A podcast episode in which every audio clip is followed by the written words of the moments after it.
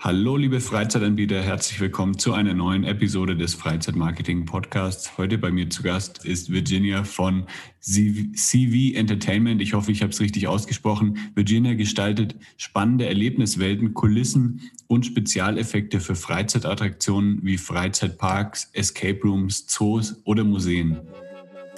Das ist der Freizeitmarketing Podcast mit Jan Stein. Höre spannende Interviews mit Gästen aus der Freizeitbranche und erfahre, wie Marketing Spaß machen kann und dir Monat für Monat viele neue Buchungen bringt. Der Podcast für alle Freizeit- und Erlebnisanbieter. Lass uns dafür sorgen, dass deine Buchungen durch die Decke gehen.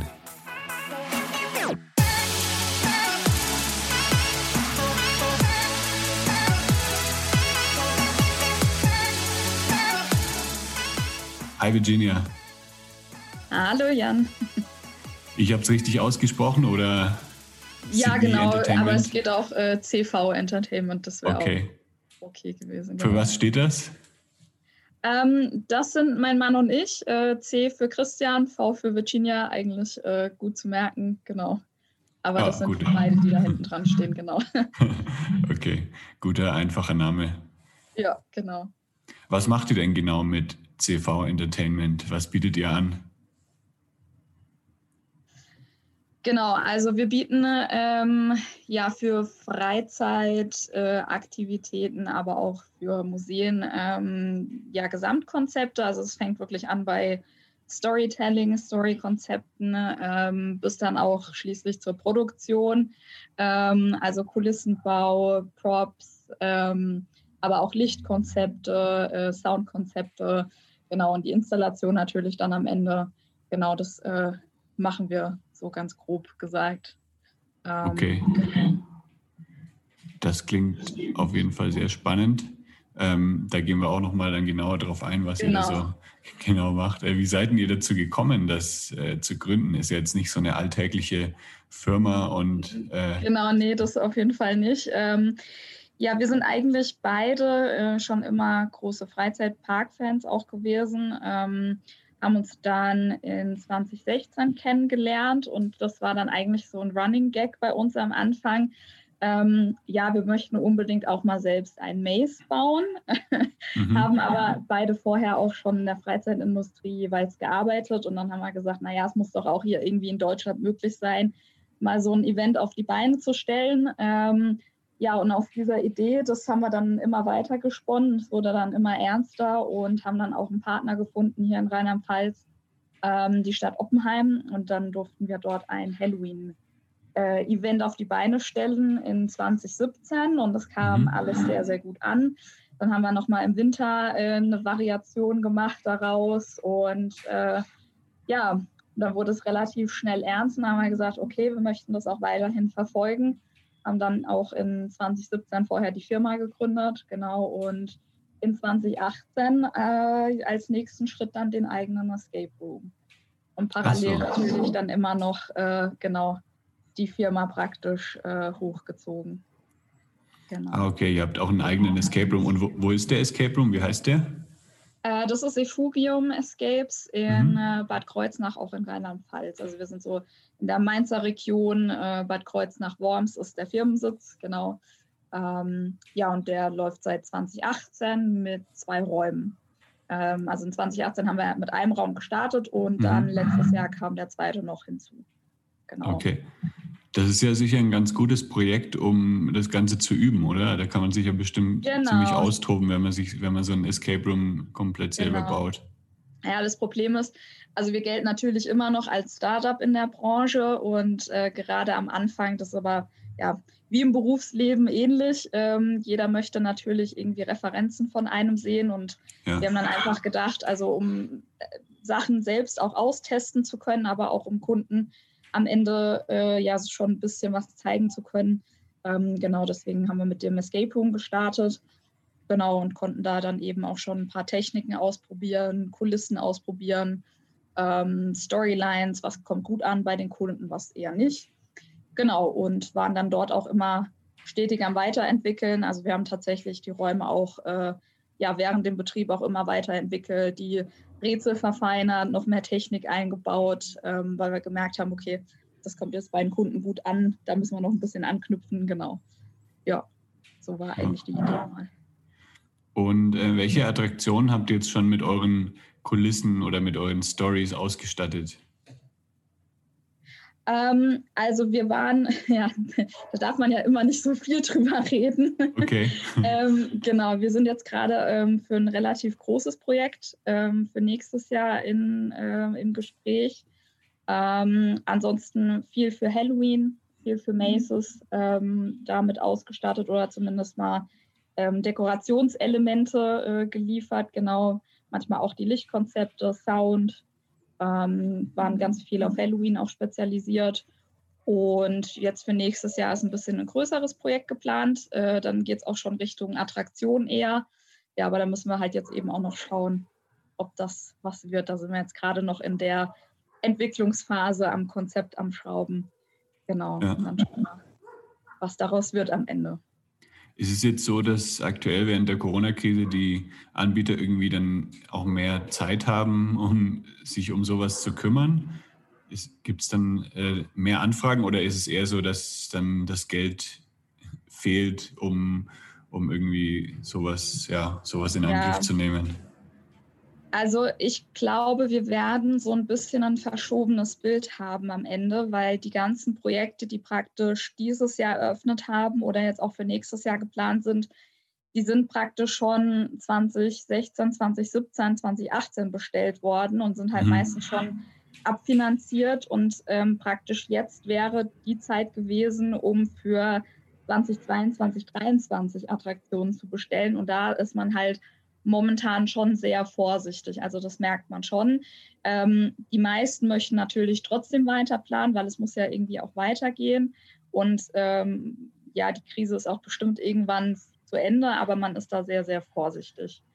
Ja. Also man ist auch sehr viel am Konzepte entwickeln, aber ähm, so richtig investieren, ich glaube, das kommt tatsächlich erst wieder, wenn die Krise dann ja absehbar zu Ende geht. Äh, vielleicht noch nicht ganz vorbei, aber ja, dass zumindest ein Ende in Sicht ist. Das auf ja. Genau. Und wie ist jetzt so der typische Ablauf, wenn ich ähm, mit euch zusammenarbeite? Also sagen wir mal, ich möchte einen neuen Escape Room ähm, bauen und beauftrage euch jetzt, mein, mein Escape Room oder meine Räume zu gestalten. Wie, wie würde das dann ablaufen? Genau, also es gibt äh, Kunden, die haben schon eine relativ konkrete Vorstellung, die kommen dann schon mit einer Storyline oder mit einem Thema und dann geht es manchmal auch einfach nur um die Umsetzung und dann können wir auch noch ein bisschen beraten, ähm, was für Effekte dazu dann passen. Äh, natürlich passt nicht jeder Effekt zu jedem Thema.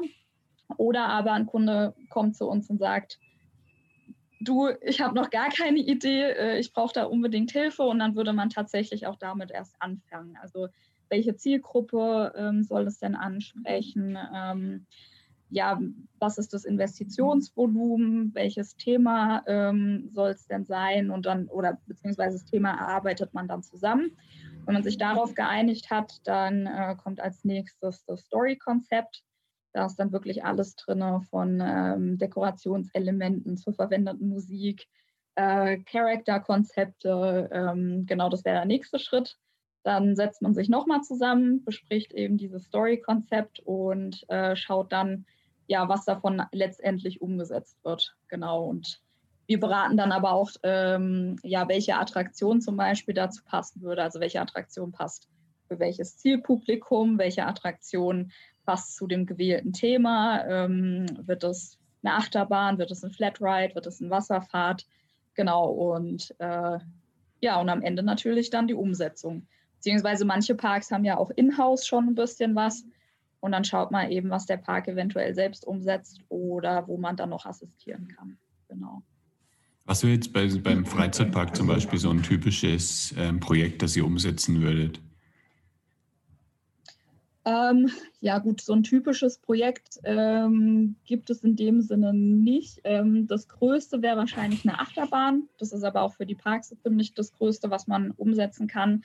Ansonsten viele Familienfahrgeschäfte, ähm, Flatrides eher weniger in letzter Zeit. Also es geht eher dahin, dass viele ähm, sehr storybasierte Fahrten äh, auch für die ganze Familie eben umsetzen möchten. Also das ist nicht mehr, dass man einfach nur noch ein Fahrzeug betritt und dann eine kurze Strecke abfährt und das war's, sondern die meisten möchten wirklich mittlerweile ein Gesamtkonzept erschaffen, äh, dass praktisch der Besucher auch Teil des Erlebnisses wird, eine Geschichte erlebt. Also das ist äh, ganz großer Trend momentan. Also das würde dann losgehen, äh, sobald ich irgendwie in, in die Warteschlange reingehe, würde dann eigentlich schon genau. das ähm, komplette Konzept losgehen, oder? Genau, also dass der Besucher sozusagen ja in der Q-Line schon so ein bisschen ähm, ja die Grundzüge der Story vermittelt bekommt, äh, wo soll es dann hingehen und die Fahrt an sich ist natürlich dann das Abenteuer ähm, letzten Endes ähm, genau, aber dass so eine gewisse Grundstimmung einfach schon entsteht. Also meistens ist das dann auch schon voll dekoriert und man hat so ein bisschen den Hintergrundsound und man wird dann in eine bestimmte Epoche vielleicht hineingezogen und man erfährt schon so ein bisschen was über ähm, die Story oder die Charaktere. Und dann, wenn man wirklich äh, die Attraktion betritt, ähm, genau zum Beispiel Dark Ride, ähm, dann geht es dann wirklich auch los. Genau. Ja. Wie wird sowas geplant bei, sagen wir mal, so, einem großen Projekt wie eine, wie eine Achterbahn zum Beispiel? Das ist ja, ich kann mir das gar nicht so richtig vorstellen, wie man da dann rangeht. Ähm, Gibt es da irgendwie dann Software, die man benutzt? Gibt es da vielleicht auch schon sofort, ähm, ich stelle es mir jetzt irgendwie so vor wie äh, Rollercoaster Tycoon, dass man sich da irgendwie dann vorher schon was zusammenbaut und das dann später ähm, nachbaut? Oder wie ist da so die Vorgehensweise? Ja, also da gibt es auch unterschiedliche Möglichkeiten. Ähm, ja. Entweder werden wir sozusagen als erstes gefragt von einem äh, ja, Betreiber ähm, für ein Gesamtkonzept und dann äh, einigt man sich irgendwann auf eine Achterbahn. Mhm. Und die Achterbahn, die geht dann aber natürlich an Hersteller, ne, an den Achterbahnhersteller und der stellt dann 3D-Renderings. Das muss ja dann auch alles berechnet werden, dass das alles äh, passt von den physikalischen Kräften her. Genau, und äh, muss dann eben auch noch zum TÜV zur Freigabe. Genau, oder der andere Weg wäre, dass praktisch der Park und der Achterbahnhersteller sich schon irgendwie geeinigt haben und dann wird man hinzugerufen, um dann eben im Nachhinein sozusagen ja noch ein Konzept äh, um die Bahn herum zu kreieren.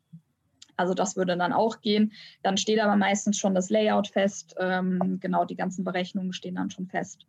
Ähm, Genau, und wir kommen dann nur noch für das Konzept hinzu.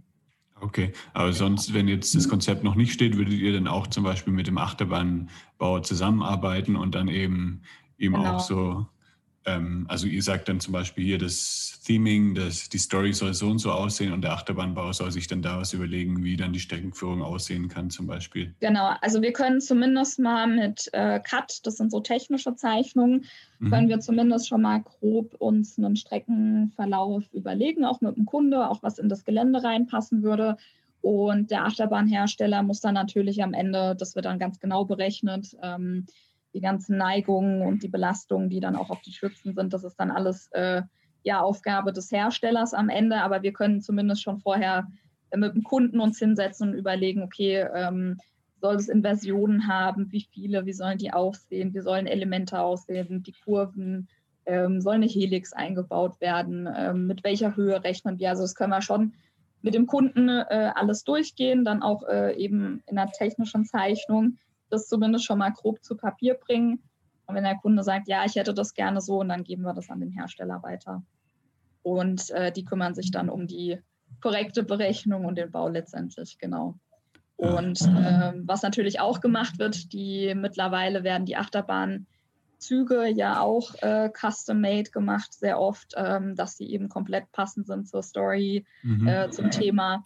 Genau, und äh, das Design das könnten wir dann in dem Fall auch liefern. Äh, und die Umsetzung liegt dann eben bei den Herstellern. Okay. Und wie läuft dann sowas vor Ort ab? Wenn, äh, gehst du dann da mit deinem Mann hin und ihr baut dann die Kulissen oder habt ihr dann ein großes Team, das irgendwie dann äh, das alles, äh, das Handwerkliche umsetzt oder packt ihr da selber immer mit an?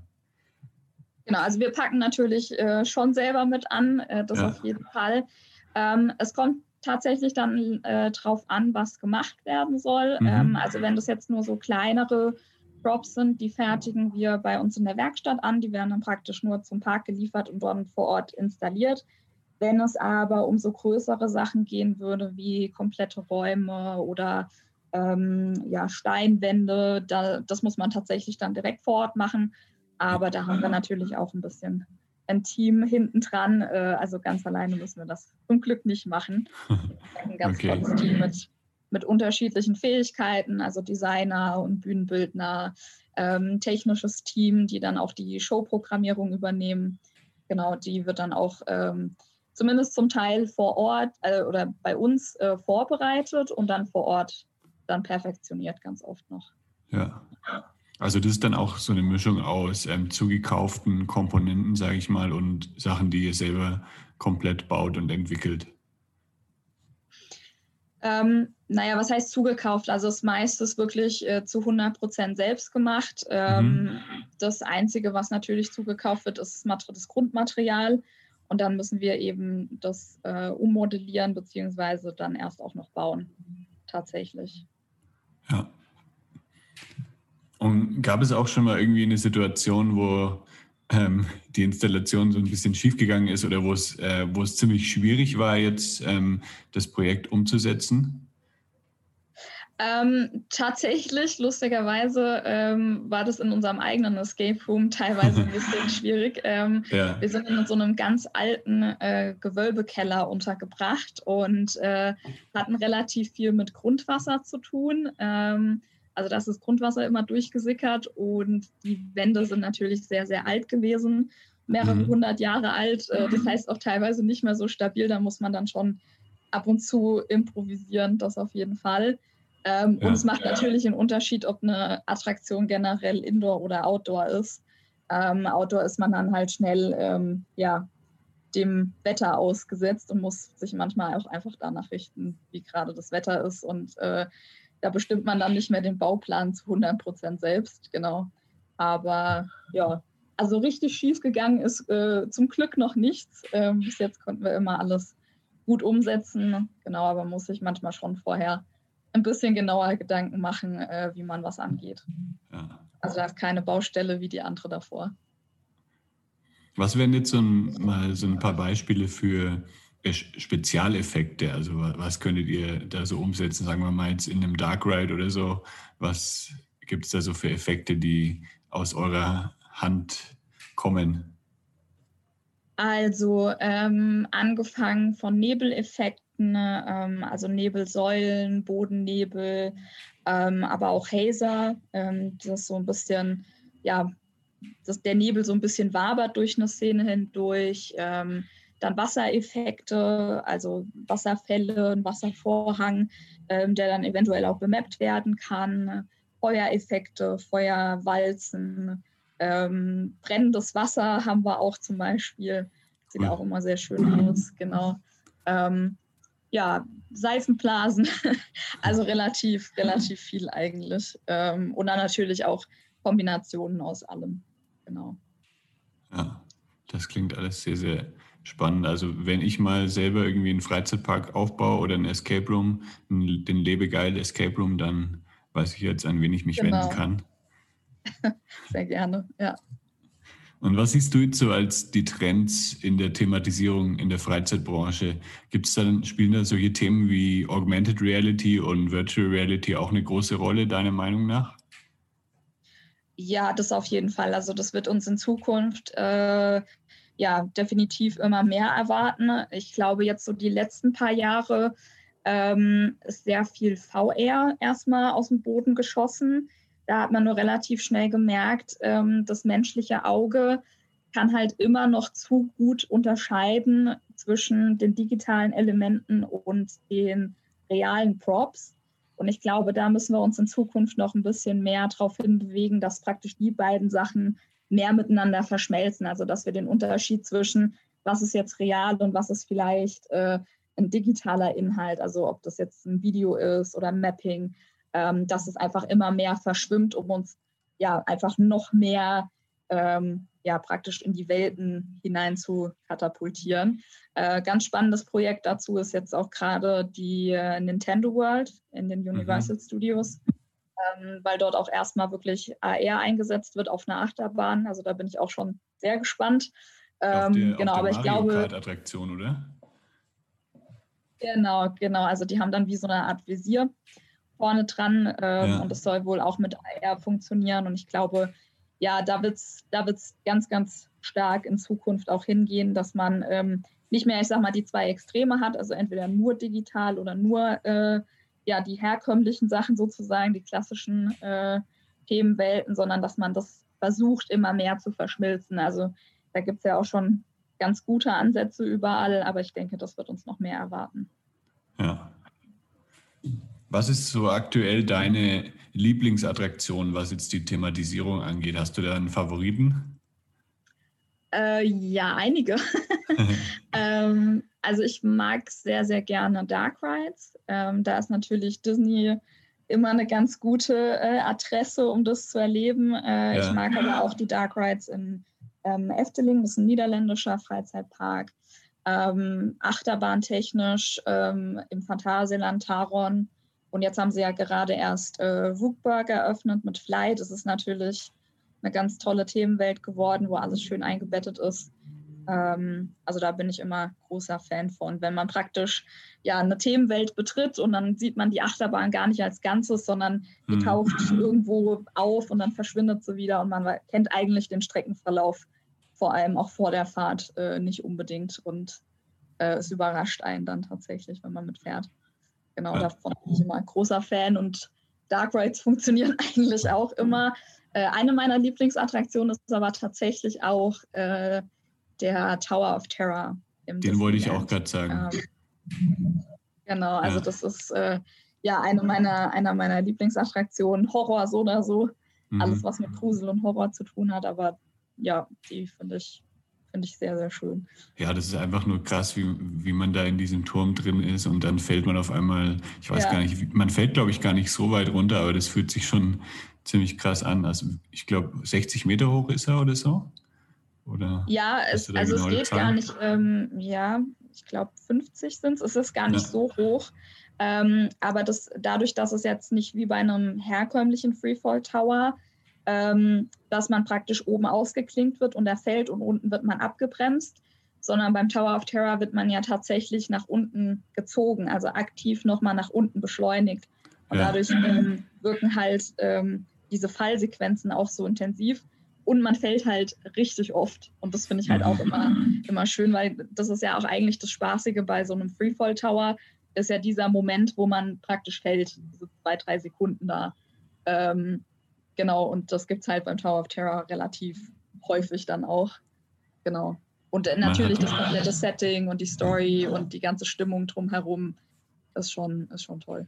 Ja, gleich die Eingangshalle, das ist ja wie so eine ja. Hotelrezeption. Und dann, wenn man in diese ähm, Fahrstühle dann reingeht und man hat ja eigentlich nur diesen Gurt um, um den Schoß rum, also man hat ja, ja keinen Schulterbügel oder so. Das fühlt sich dann auch nochmal krasser an. Ich dachte erst, das, das kann ja gar nicht sein, dass wir da jetzt nur mit diesem kleinen Gurt reingehen. Und nee, ja, das ist schon echt ein schon intensives ja. Erlebnis. Ja, da hat man tatsächlich äh, letztes Jahr auch ein schönes Erlebnis. Da waren wir ähm, in Paris gewesen wegen der IAPA Expo. Ähm, das ist ja, IAPA ist ja der große Verband der Freizeithersteller äh, ja, oder auch Betreiber. Und die waren in Paris gewesen, da waren wir auch kurz vorher im Disneyland. Und das war ungefähr die Zeit, wo sie jetzt ihre neuen Fahrprogramme auch äh, veröffentlicht haben. Wir haben es noch wirklich gesagt morgens so, ach, das wäre so schön, wenn wir da irgendwie so, so einen Sneak Peek hätten und äh, sind dann auf den Tower ein paar Mal gefahren und äh, war aber immer das Herkömmliche, was ja auch nicht schlecht war. Mhm. Genau, und dann war es wirklich die letzte Fahrt, bevor wir gegangen sind und dann haben wir tatsächlich noch eine Preview vom neuen Fahrprogramm äh, miterlebt. Äh, genau, und wir saßen vorne zu viert drin und haben uns riesig gefreut und alle anderen haben uns angeguckt, so, was wollt ihr eigentlich? genau, bis die Fahrt dann losging und alle kapiert haben, dass es dann nicht die normale Fahrt ist. Genau, das war dann schon sehr lustig auf jeden Fall.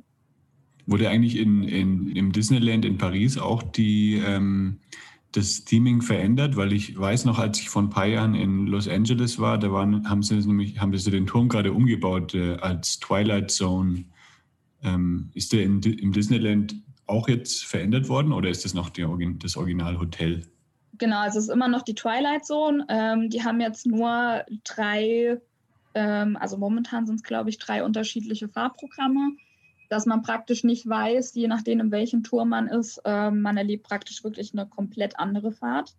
Ah, okay. Ähm, genau, und in äh, Orlando ist es auch immer noch Twilight Zone und in Kalifornien ist es ja jetzt ähm, Guardians of the Galaxy, weil der ganze ah, genau. eben auch, äh, genau, es wird ja alles äh, Avengers, Avengers Campus, genau, dass es da eben ein bisschen besser integriert ist, ähm, haben sie es dort eben umdesignt. Aber ich glaube, das ist momentan noch nicht der Plan für Paris. Okay.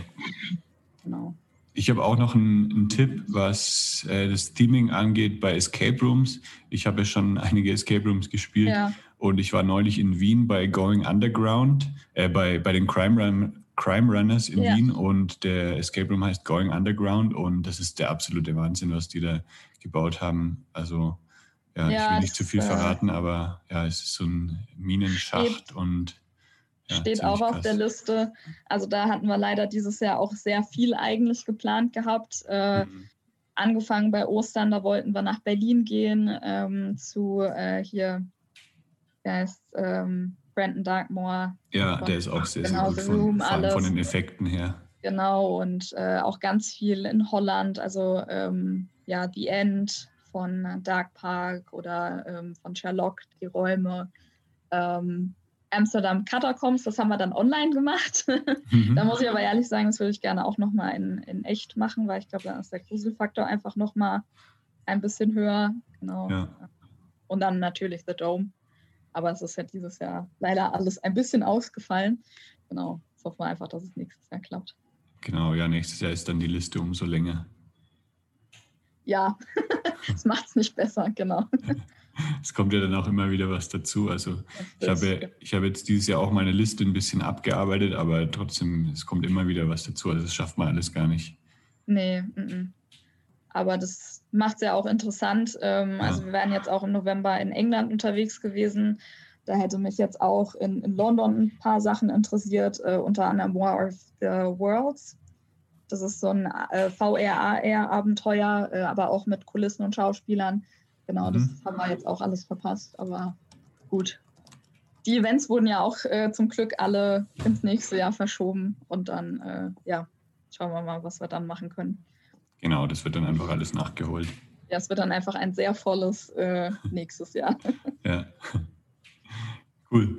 Also äh, das war sehr, sehr interessant, mal so ein bisschen reinzuhorchen in die Seite der Kulissenbauer und Effektbauer. Möchtest du noch irgendwie was loswerden an die Freizeitanbieter da draußen?